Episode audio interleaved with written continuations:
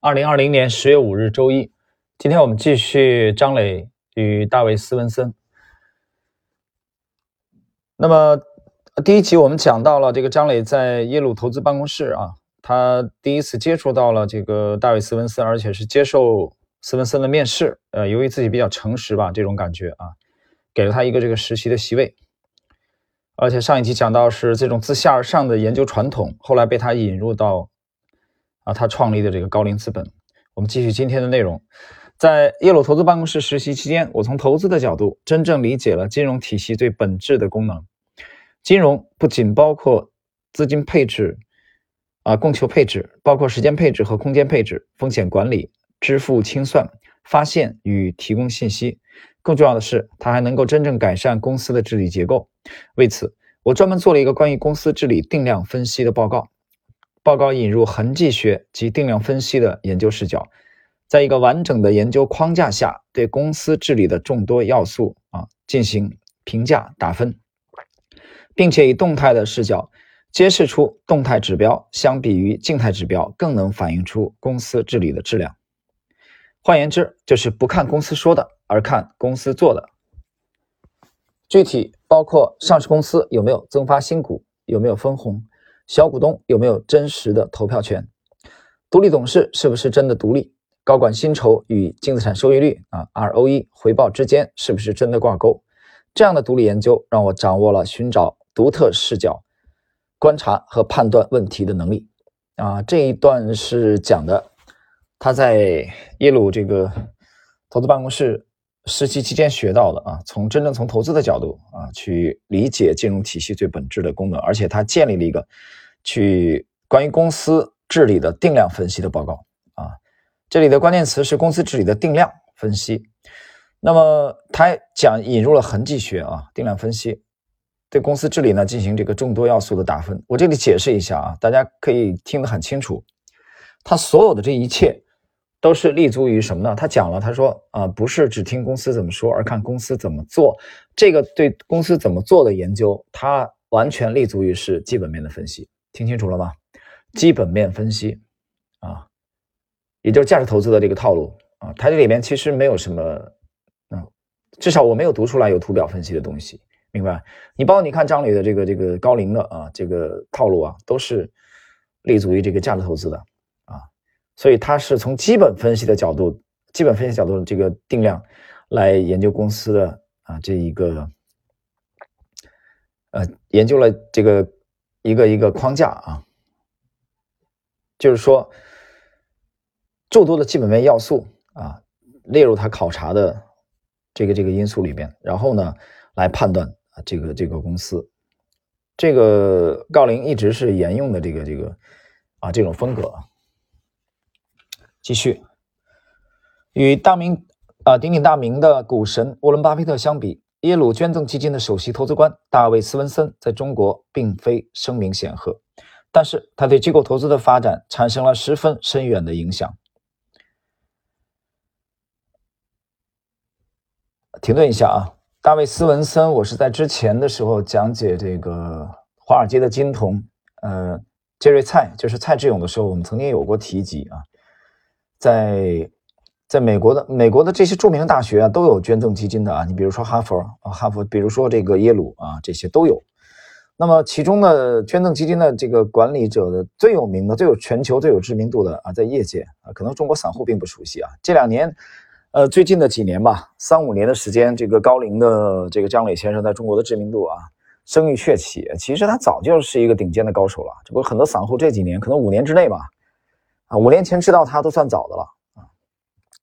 其实，在在业界，这个是非常有知名度的人。那么，他和大卫·斯文森的交集啊，也是这样的。大卫·斯文森也是这些年逐渐被国内很多人所去啊注意研究他。其实，斯文森在国际投资界已经非常知名了啊。他的业绩啊非常的出色，而且非常的稳健啊，就是耶鲁的首席投资官啊。我们继续来看斯文斯文森。的经历，斯文森有着传奇的经历。他早年在耶鲁大学获得经济学博士学位，师从诺贝尔奖获得者、经济学家詹姆斯·托宾。托宾是资产选择理论的开拓者，斯文森直接从他的身上汲取了很多营养。这也是斯文森后来提出创新性多样化投资组合理论的基础。博士毕业后，二十七岁的斯文森开始在华尔街崭露头角，在雷曼兄弟公司工作三年。啊，这个解释一下啊，雷曼已经倒闭了。零八年，除了贝尔斯登啊，就雷曼、贝尔斯登啊，都是倒闭的，已经不存在了。在所罗门兄弟公司工作三年，当时他的主要工作是开发新的金融技术。在所罗门兄弟公司。工作期间，他构建了第一个掉期的交易啊。一九八五年，斯文森受应恩师之邀，毅然放弃薪资优厚的华尔街投行工作，而返回母校，在纽黑文这座平静的小城，几十年如一日，兢兢业业地负担起耶鲁大学的金融理财重任，并兼职耶鲁管理学院教授，把自己多年的投资管理心得传授给学生。在他看来，生活中有很多重要的事情不能用。金钱来衡量，那用什么来衡量呢？那么斯文森强调的是良知啊，做一个有良知的人，而不是啊你满脑子都是金钱。呃，从我们去这个系列其实不会很长啊，而且每一段也都比较简短。我们能看到，呃，斯文森的这个做人，包括投资风格对张磊的影响啊，其实这种传承啊，他斯文森是恩师，张磊呢是他的一个非常出色的学生而已。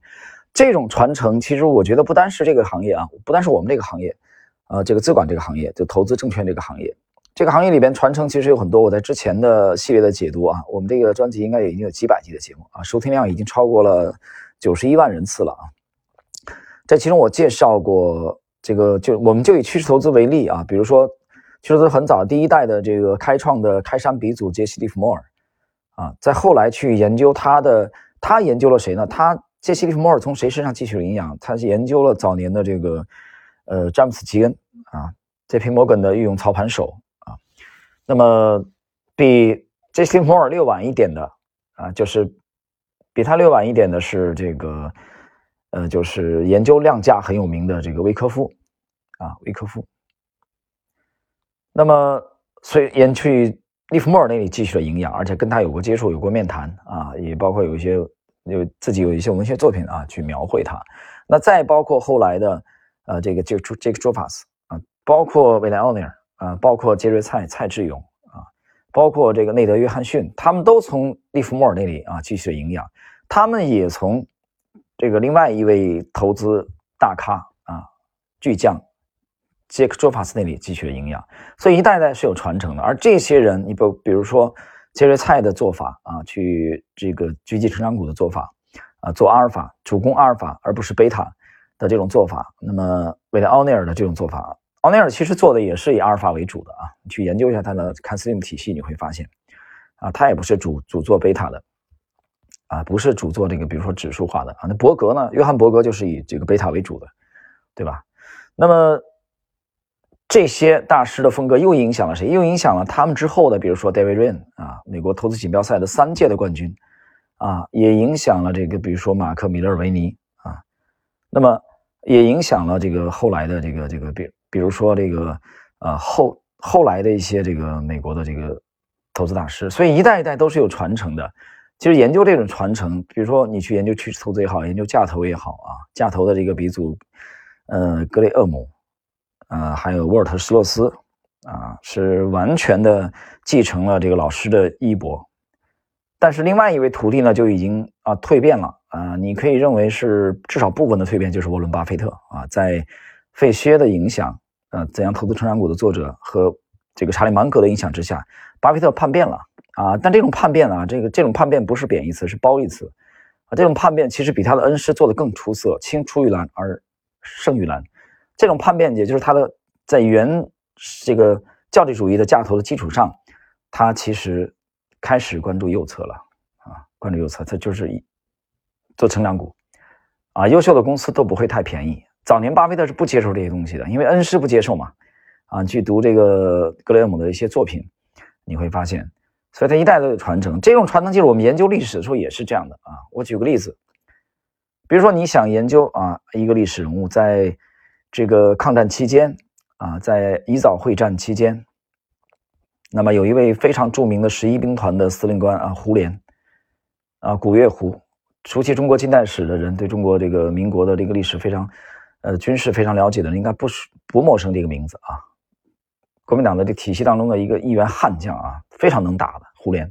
古月胡连是一个王字边，一个这个呃连续的连。这个贾琏，这个这个《红楼梦》里边不是有一个贾琏吗？啊，这个叫叫胡琏啊，很能打。这个人，这个人能打到什么程度？后来在厦门的鼓宁呃鼓浪呃这个鼓宁头啊，叶飞的这个兵团唯一的一次一次失败嘛，整个成团的建制被。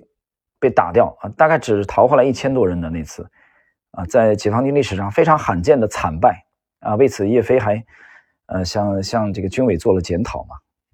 那次对方的指挥官就是胡琏，所以这次胡琏在比如说在这个呃叫石牌啊，长江的中上游啊，在宜昌这一带、三峡这一带的指挥这这场勇将就是胡琏。你研究胡琏的时候，你就必然会研究到啊，这个十八军必然会研究到胡琏的这个恩师谁呢？陈诚。好，那你研究陈诚的时候，你去通过研究生，你发现陈诚也有师承啊，也有传承。他的之上的是谁呢？你通过去研究陈诚，你会很容易的去牵出一个人物，这个人物就是早年在保定军校啊，后来参与建，呃，这个二四二五年跟孙中山这个去一起建立黄埔的啊，国民党的这个八大金刚钱大钧。啊又是一位这个儒将，啊，从钱大钧那里你发现哦，钱大钧原来在早年在粤军第一师的时候，啊，他他的知遇之恩的这种恩师贵人是谁呢？是邓铿，啊，提起邓铿，去熟悉中国近代，呃，中国这个近代的这个军事史的人啊，那又是不得不说的一位重量级的人物啊。大家知道，在在江浙一带有一位。这个中国近代的军事家曾经留学日本的叫蒋百里啊，也就是蒋英的父亲。蒋英是呃我们的国宝钱学森的夫人，所以他都是有传承啊。从邓铿影响了钱大钧，钱大钧非常赏识陈诚。那么陈诚呢，这个第十一军、第十八军土木系的里边的传承，他他后来的提携的这个后进是是胡琏，他一代一代都有传承。那么投资也是这样，所以你作为一个研究，我们今天讲这个张磊的啊，这个这个体系，讲他他是从斯文森的这里学到了很多的东西，去建立这个分析公司的架构，啊，他都是有这个有渊源的，所以我们关注这个渊源，就会培养起一个整体的观念。这种整体观念，其实我觉得我们提到了查理芒格的啊这种这种思维模式啊，思维的网状结构，就你不能把一个碎片切这个切开单独的去研究它，而把它就是比如说。只见树木不见森林啊！在最近的喜马，我从九月十九号之后，呃，推了五期的啊，我们更新了五期的这个 A 股主力密码系列，现在到第五集了啊！这个第五集推出后反响也是非常强烈，比比这个这其中可能反反响稍微呃平淡一点的，就这五集当中去比啊，也就是第二集，呃，这个第三集稍微平淡一点，其他四级反应都非常强烈，尤其是第一啊，第一集。这个第第三集、第四集、第五集反响都非常强烈。那这里边我重点讲了一点，就是这些密码它看起来都可以独立成章，但是它又从属于整个的一个架构啊，一个整体。